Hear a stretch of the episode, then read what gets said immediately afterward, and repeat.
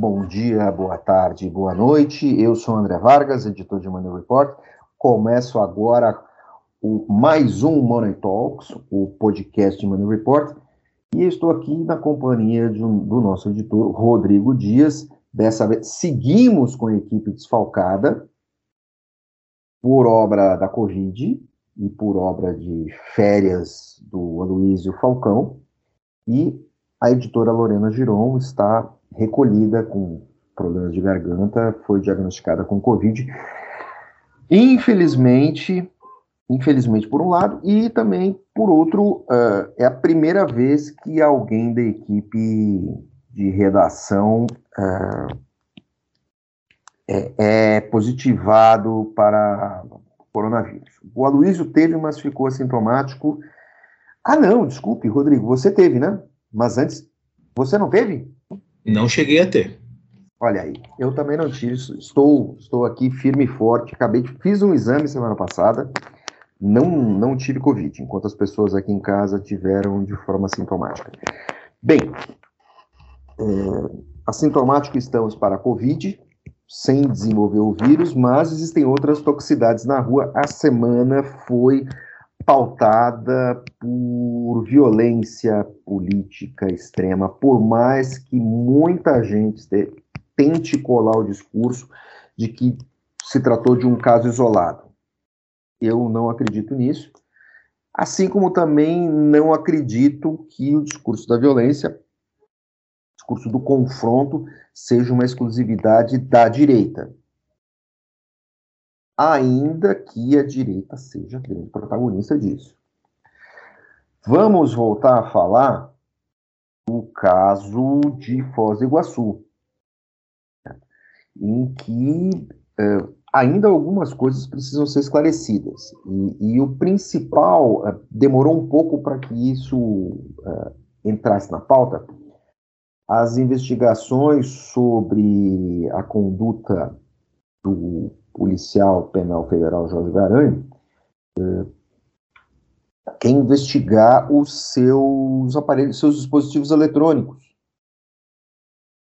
para saber qual é o seu posicionamento, o que, que ele achava disso, também para saber se ele ficou sabendo com antecipação uh, da festa, porque as famílias dizem que uh, ambos não se conheciam. Marcelo Arruda, vítima, tesoureiro do PT em Foz do Iguaçu, e o Jorge Garanho. Porém, o Marcelo Arruda era uma figura pública. Já tinha sido candidato a vereador, candidato a vice-prefeito. Outra coisa que está caracterizada, uh, caracterizado nesse caso, já foi definido, é que, de fato, o Garanho fazia rondas naquela região. Ou seja, ele entrou na rua do clube com um objetivo específico disso. Olha, qualquer cidadão pode fazer ronda. Qualquer cidadão pode ir a qualquer lugar. E ao encontrar qualquer coisa errada, ligue para as autoridades. Isso não, não tem assim. É, você pode fazer isso. Não, não está dito que você não, não deve prestar atenção na comunidade, na área que você vive, na área que você gosta de circular, Agora, invadir uma festa e agredir as pessoas, depois pegar uma arma e atirar nas pessoas, acho, acho criminoso, como de fato é. O principal problema em termos políticos de tudo isso, de fato, é a postura do presidente Jair Bolsonaro, que tenta colar o discurso na vítima e não consegue fazer um discurso de estadista, mesmo desaconselhado, ele ligou para parentes das vítimas, ou seja, ele ligou apenas para os parentes da vítima que tinham simpatia pelo Bolsonaro. Ou seja, ele usou da máquina política para descobrir que parentes eram esses, para entrar em contato com esses caras. Ele não emitiu uma nota pública, ele não mandou um telegrama, ele não fez um pronunciamento público, ele não pediu para baixar o tom então, assim, tudo isso, é, é, em nenhum momento se coloca, digamos, é, a bola no chão. E isso parece que vai dar o tom das eleições. Nós já havíamos falado aqui semana passada da, das bombas de fezes, dos, dos drones soltando agrotóxico, titica de galinha. Um dia depois, tudo isso parece, pareceu brincadeira de criança. E você tem um grande problema aí. Você tem um acirramento de ânimos. É, tudo indica que a eleição vai ser em outubro, o primeiro turno. Tudo indica que em setembro haverá novamente uma grande manifestação de apoio a Bolsonaro é, em Brasília, no 7 de setembro. Não há nenhum problema em uma manifestação de apoio a Bolsonaro. A questão toda é o tom. É, sujeito com cartazinho pedindo intervenção militar democrática, é muito complicado. E pessoal fazendo esse discurso, pregando para a militância, um presidente que prega para sua militância o tempo todo, não vai tornar o pleito mais tranquilo. Rodrigo, me diga é, intervenção militar é, pacífica é uma. Democrática. Um democrática, democrática. É. Enfim, né? O, é interessante que os próprios. Eu, eu acompanhei em 2018, não por Money Report, mas por outras instituições, é, as eleições, e estou notando uma diferença absurda nos esquemas de segurança dos candidatos, dos presidenciáveis e também até dos candidatos aos governos estaduais. Eu pude acompanhar algumas, alguns eventos é, políticos de pré-lançamento, de, de, de, anúncios é, diversos aí, inclusive do ex-presidente Lula. E assim, é um, é um esquema de segurança é, bem diferente, bem mais reforçado do que 2018. É, o, o, que, que, o que, que esses casos aí de violência nos fazem é, é refletir, né? É, essa semana o Alexandre de Moraes, que vai presidir, né, que está tá interinamente no TSE e vai presidir o, o, o, por definitivo o TSE, ele convocou é, fez uma agenda com, com alguns presidenciáveis para mobilizar, né? Falar a verdade, ele, fez, ele deu uma resposta política, né? É, que o TSE ele não, ele não ele repudia todos os atos violentos é, em relação às eleições, e eles estão querendo meio que pacificar a campanha, que é, um, é algo, ainda mais nesse ambiente cada vez mais polarizado, é algo, é algo cada vez mais impossível, né? Olha, e assim, tanto Bolsonaro quanto Lula é, reforçaram seus esquemas de, de segurança. E o que, que dá para entender? É, o TSE ele deu uma resposta para, para os presidenciáveis, né, na intenção de, de, de tentar tentar minimizar esses impactos, né, é, porém, a verdade é que ambos os, os candidatos polariz, da, da, polarização, eles não têm o controle dessa militância é, extremista na ponta, né? É, tá, o Bolsonaro fez uma estratégia, alguns dizem que positiva, alguns defendem que não, de ligar para, para os familiares da vítima, mas ligar para os familiares que são de direita, no caso, não, não os que se simpatizam com ele. Mas, assim, é uma situação que, na minha visão, foge completamente do, do controle desses, tanto de Bolsonaro quanto de Lula. É, nas ruas é complicado, é complicado, né? É, quando você faz um evento, hoje o Bolsonaro, inclusive, está em Juiz de Fora, é a primeira vez que ele é a primeira vez que ele volta né, para a cidade onde ele levou a facada em 2018. É, muito provavelmente não vai ter algum atentado ali, né? Mas em outras cidades, e, em outras cidades também, provavelmente não vai ter, mas assim, além dele, é, a, militância, a militância fica, né? É, a gente pode a gente pode pegar como exemplo é, na semana passada, acredito que foi no sábado, que os tanto Ciro Gomes quanto Simone Tebet foram para Salvador e eles se encontraram lá, e assim, é, e o Lula também estava. É, foi tudo pacificamente é, é feito, porém é, virou até uma chacota, né? É, o próprio Ciro falou para si, tem até um vídeo que, fala, que mostra os dois conversando e dando risada, falando que se o Bolsonaro, é, insinuando que se o Bolsonaro estivesse lá, não ia estar tá aquela paz, né? Não ia estar tá em ritmo de Olodum, ia estar tá em ritmo de, de, de, de, de um ritmo mais pesado, digamos assim. Então, assim, é, é, enquanto os presidentes, enquanto está naquele, naquele, naquela bolha de um evento, de um candidato a presidente com suas militâncias e tudo mais, é de se esperar uma pacificação. Agora, os candidatos eles não têm controle é, do que acontece Rodrigo, é, naqueles grandes centros fazer um, um, uma intervenção. Você tem razão quando você diz que os candidatos não têm controle, sim, sobre os seus maluquinhos de plantão. Né? É lógico que o Bolsonaro, a, a, esquerda não tinha nenhum controle sobre um maluco juramentado como Adélio Bispo.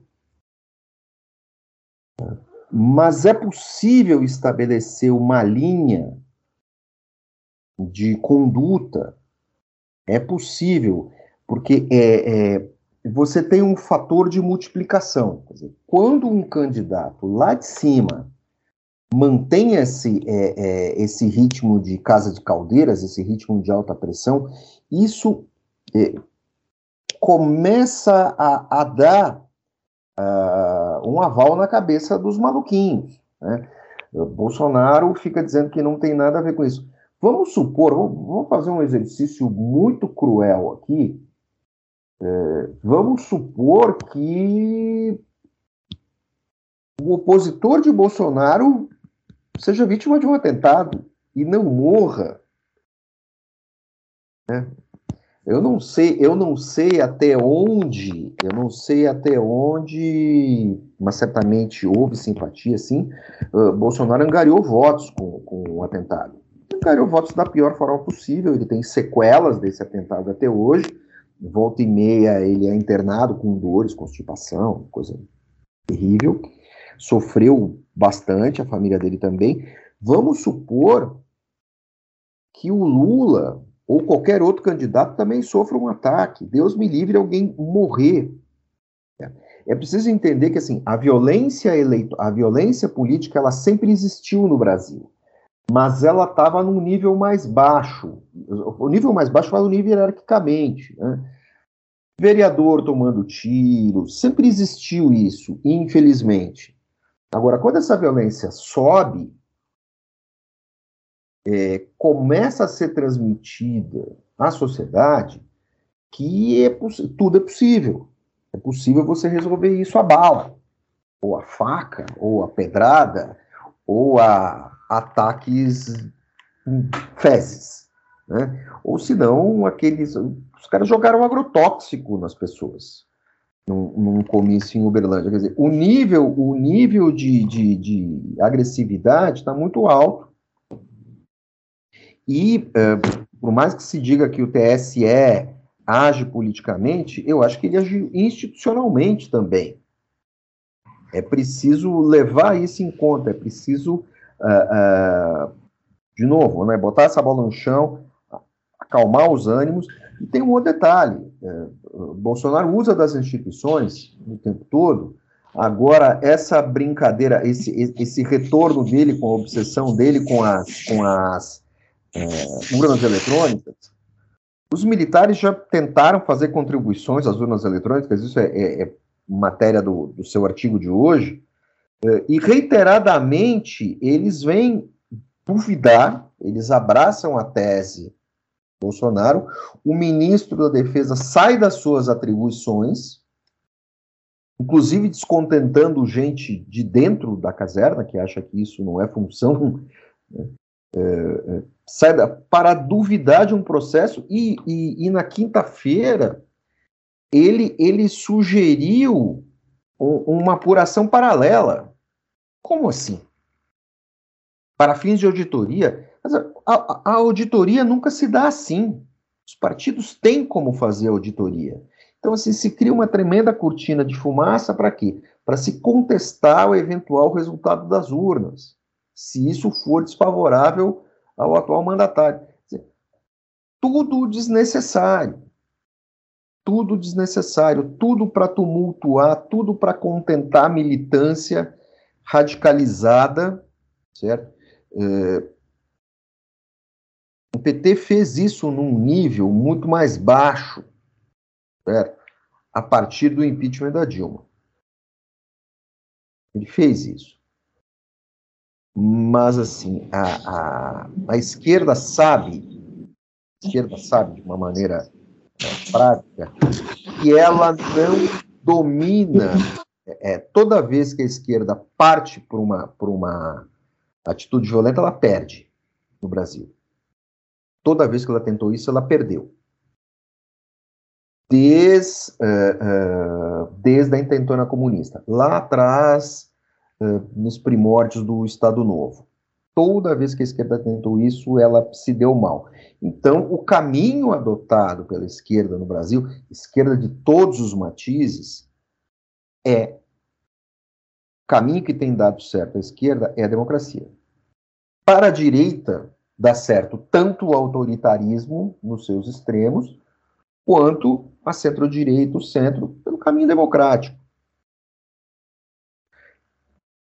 Por isso, é, é, é, preciso olhar o tema com cuidado. Você falou dos cuidados com, com segurança. É, eu cobri a eleição presidencial num tempo até a eleição da. até a primeira eleição da Dilma, tempo que a Dilma era chamada de a mulher do Lula, uh, os candidatos tinham seus esquemas de segurança partidários durante o primeiro turno. Entrava o segundo turno, aí a PF começava a fazer segurança para os dois candidatos. A partir da eleição do Bolsonaro, isso mudou. A PF já monitorava um pouco mais.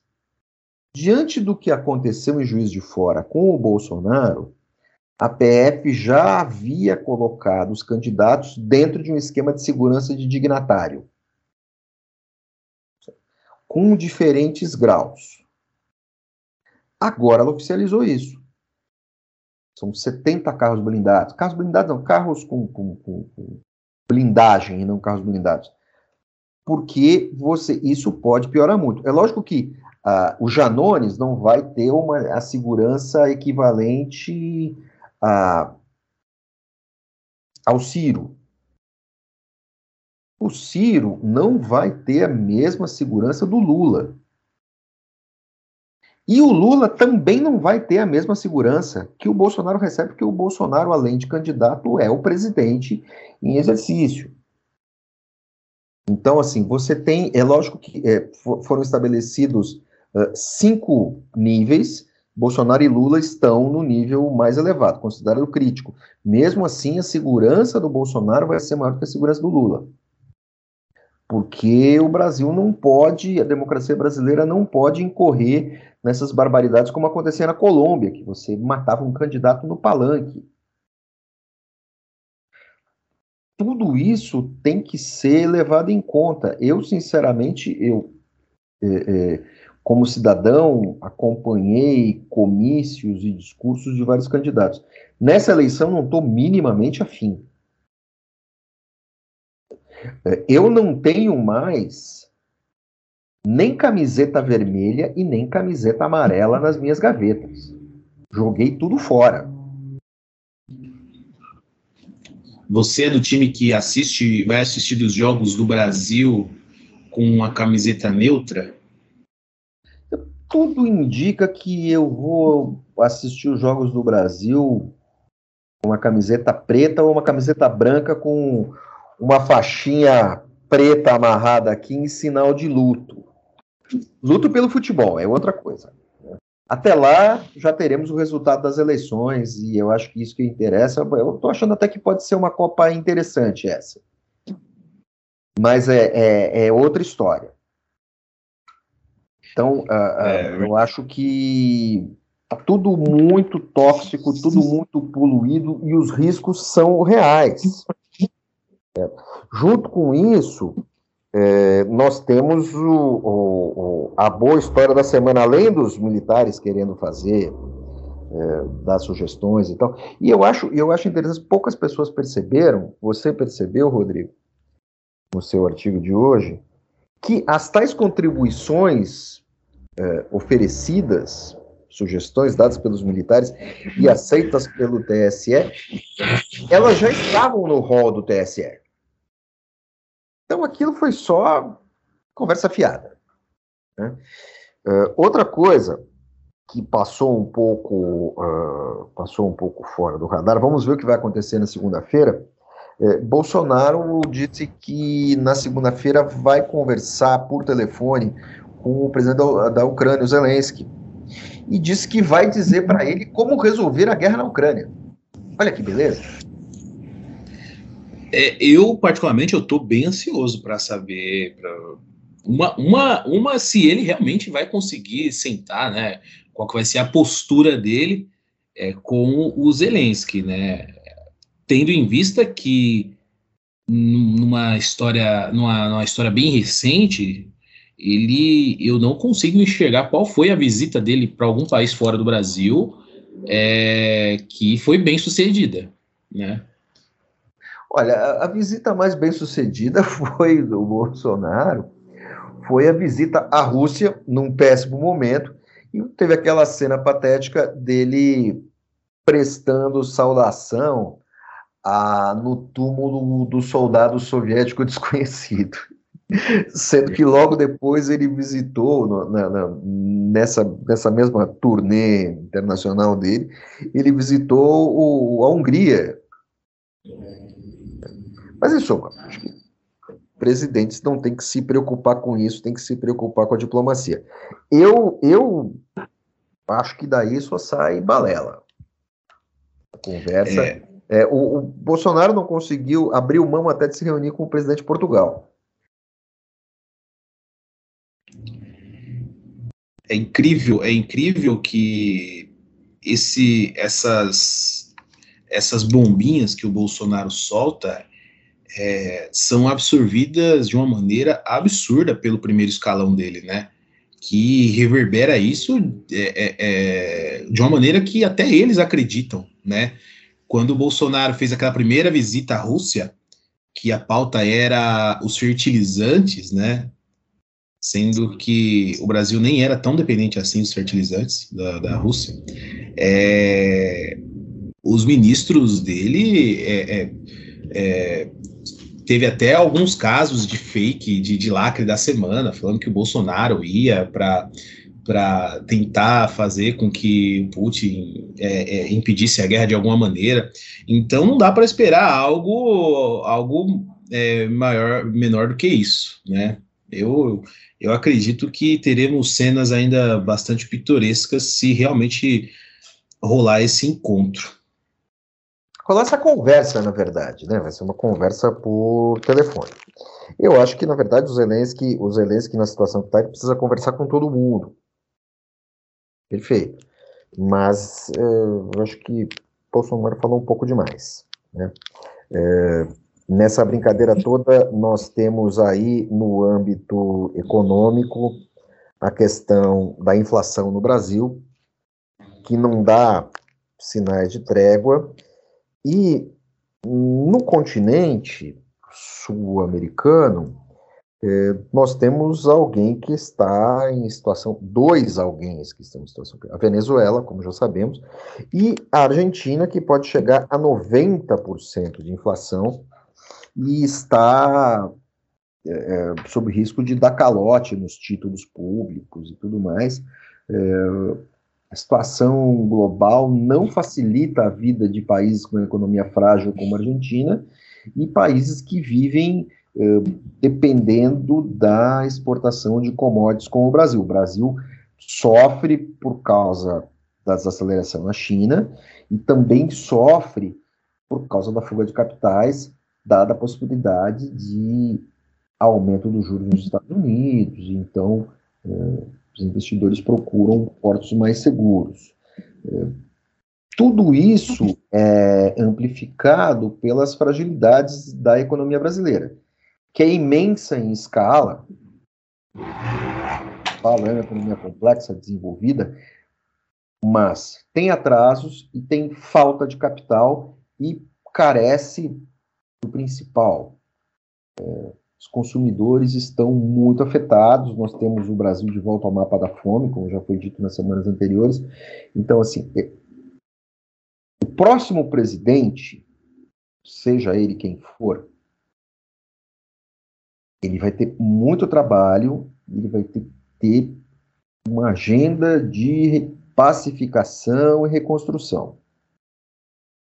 Bolsonaro não consegue fazer isso. Ele tem o apoio extraordinário do Arthur Lira. Você pode falar o que quiser do Arthur Lira. O Arthur Lira conseguiu manobrar e a, aprovar a PEC Kamikaze, que vai até dezembro. E mesmo assim, o Bolsonaro não, o governo Bolsonaro e seus integrantes, Paulo Guedes há muito está por demais desidratado. O governo não consegue criar situações que amenizem amenizem a condição econômica do país. Você tem crescimento na área de serviços e tudo mais, porque você tem demanda reprimida. Agora, essa conversa de que o desemprego está é, diminuindo, existe um fator meramente estatístico nisso, porque você tem uma grande quantidade de desalentados. A estatística de emprego no Brasil, ela não é fake. Você apenas mapeia quem está procurando emprego. Quem desistiu, está fora. Quem foi vender água mineral no semáforo, ou pedir dinheiro, ou preferir ficar em casa, está fora dessa conta. E esse número é até maior do que o número de desempregados. Então, é, é preciso criar condições. Você tem um outro fator, uma grande quantidade de eh, universitários que pararam de estudar não só por conta da pandemia, por conta da falta de dinheiro. Então você tem, você tem um, um, um a engrenagem tá, tá engripada. Ela não, ela não está girando em falso e nem está parada. Ela não está funcionando de uma maneira uh, próxima do que é saudável. Isso vai ter um custo, já tem um custo agora, vai ter um custo enorme ali na frente. Então, essas situações são todas muito complicadas para o próximo ocupante do Planalto. Eu creio que o próximo governo, nós, vamos, nós, nós demos passos né, economicamente, demos passos tão grandes que o próximo governo vai ter que, ter, vai ter que ser um governo meio com cara de governo Itamar, para um governo funcional, né?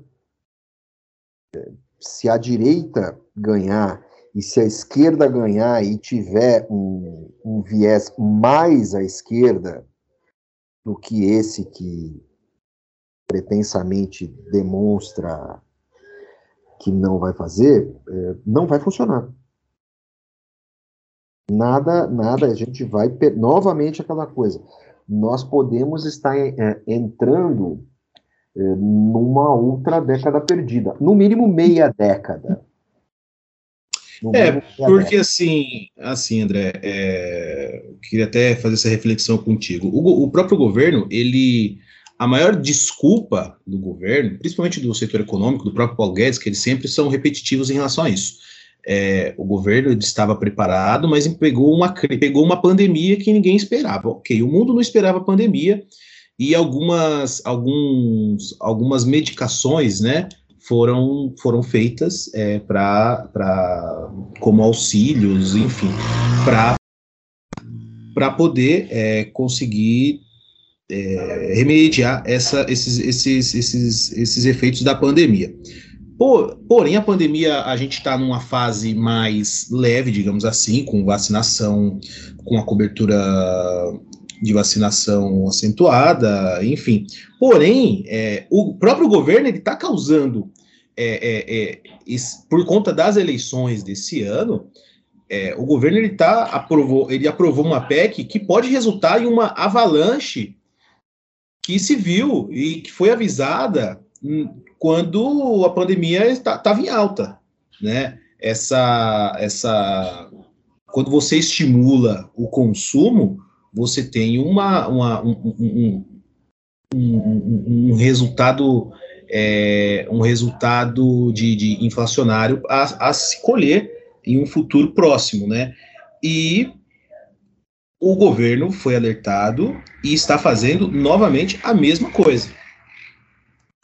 Interessante, o governo não consegue mudar o seu, o seu drive. Né? Ele diz que vai mudar e não consegue, é, é, é principalmente por causa do, do, do núcleo duro do bolsonarismo, que trabalha o tempo todo em campanha política. Trabalha o tempo todo para uh, uh, contentar uma claque para se sustentar. E, e por isso que, assim, estou retornando essa tese da, da, da, possibilidade de uma nova década perdida na economia brasileira. Por isso que eu ressuscitei aqui a citação do governo Itamar. Né? Eu só espero que o próximo governo não reedite o Fusquinha. Mas eu acho que é isso. Eu acho que a semana tá, a semana foi bem é, puxada e bem desgastante para todo mundo, é, principalmente com esses casos de agressão e violência contra a mulher ali que tomaram o noticiário e que a gente noticiou tão bem, né, com, com atenção. Falando nisso, é, fora da, da, está fora dos registros de money, mas o vereador do Rio, Gabriel Monteiro, você lembra dele? Vereador denunciado por fazer é, sexo gravado com menores, ele estava detido, e a justiça não concordou com o alvará de soltura dele. Vai ficar o vereador, o vereador ex-PM, ex-mal PM, né? Porque também, enquanto usava farda, fez um monte de besteira, se meteu num monte de confusão não dá para chamar esse cara de PM, assim como também não dá para chamar o Daniel Silveira de PM. É, você pode criticar a PM por outras razões. É, mas nessa as instituições não têm culpa. Bom, é, ele vai continuar preso e vai continuar respondendo o processo. Menos um candidato a deputado pelo PL no Rio de Janeiro, né? Sim, menos um candidato. Agora, para os partidos eu acho bom, viu? Porque você tem uma depuração desses aventureiros tóxicos. Porque qual o limite? Qual o limite desses caras? Você tem aqui em São Paulo um, um, um deputado processado por racismo. Teve um outro deputado, que é o Mamãe Falei, com aquele escândalo das ucranianas.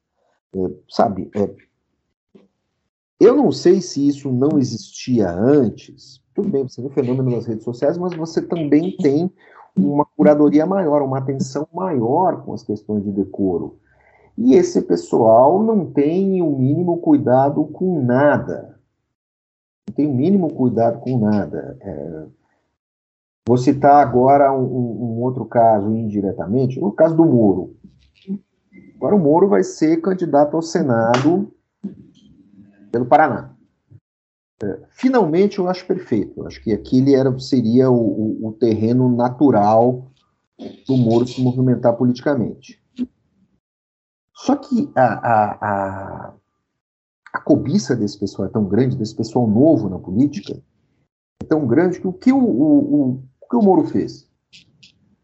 Numa eleição que tem uma vaga ao Senado, ele vai co concorrer diretamente com Álvaro Dias, que é seu padrinho político. O Álvaro Dias carregou politicamente o Moro no colo e agora ele vai lá tentar tomar a vaga do Álvaro Dias, que tem todo um esquema político pronto, tem militância, tem o partido do lado dele. Assim, gente. Dizem que o Moro ele Moro, entrou com o pé direito na política, né? É, começando traindo quem o, o criou. É, assim, gente. Se o Moro for candidato a deputado federal, provavelmente ele vai ser um dos mais votados do Brasil. Mas essa turma nova não tem limites. Essa turma nova não tem limites. Eles começam assim, é uma coisa que eu sempre critiquei com relação ao João Dória. Eles começam uh, uh, uh, queimando as pontes que atravessaram. É, é, um, é, um, é um, uma característica, é uma política kamikaze, é uma política de, de suicida. Você faz política criando alianças e não criando inimizades. É, mas é o próprio, o, o próprio ambiente, é, esse ambiente de lacração política, ele, ele, ele é cruel, né? Ele, ele faz com que essas pessoas. Ele não é, é cruel, ele é burro. É, mas ele, ele, ele meio que coloca essas pessoas num, em uma situação para causar uma, uma disrupção é, política com os seus adversários. É, o atrito ele gera isso, né? O atrito político ele gera isso. É, mas eu já vi tanto atrito político que logo depois do atrito político, os políticos estão lá conversando, né? Vão lá no plenário, batem boca, não sei o que, mas depois estão ali conversando. É, nesse ambiente atual não existe isso. Entendeu? Sim, sim, sim. É, é, é que assim, a gente está falando de um, um, um, de um mundo, de um passado não tão distante, né? É, mas hoje, é, a, quando a gente fala direita e esquerda, é praticamente impossível a gente ver, ah, ver um, sei lá, uma, uma Carla Zambelli filiada a um, um partido de esquerda, por exemplo. Não, mas não é isso. Também isso mas, também, pô, isso também. Entretanto, a gente vê o Alckmin com Lula, né? Isso, isso também é uma coisa absurda isso contaminou o centro também. Né? Não é só a, a, a, radicalização da lacração contaminou o centro. Então, é, tudo fica muito contraproducente. Mas eu acho que é isso. Assim, acho que é, essa história é, é, esse caminho tortuoso e muito pouco muito pouco efetivo, pouco prático, muito pouco resultado político. Quando eu falo resultado político, eu falo resultado para ajudar na gestão do governo, né, para ajudar nos caminhos políticos da condução da coisa pública.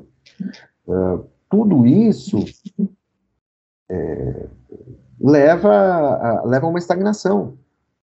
Você fica naquele cabo de guerra. Mas é isso. Meus caros, eu acho que já falamos demais por hoje, uma sexta-feira, temos muito trabalho pela frente.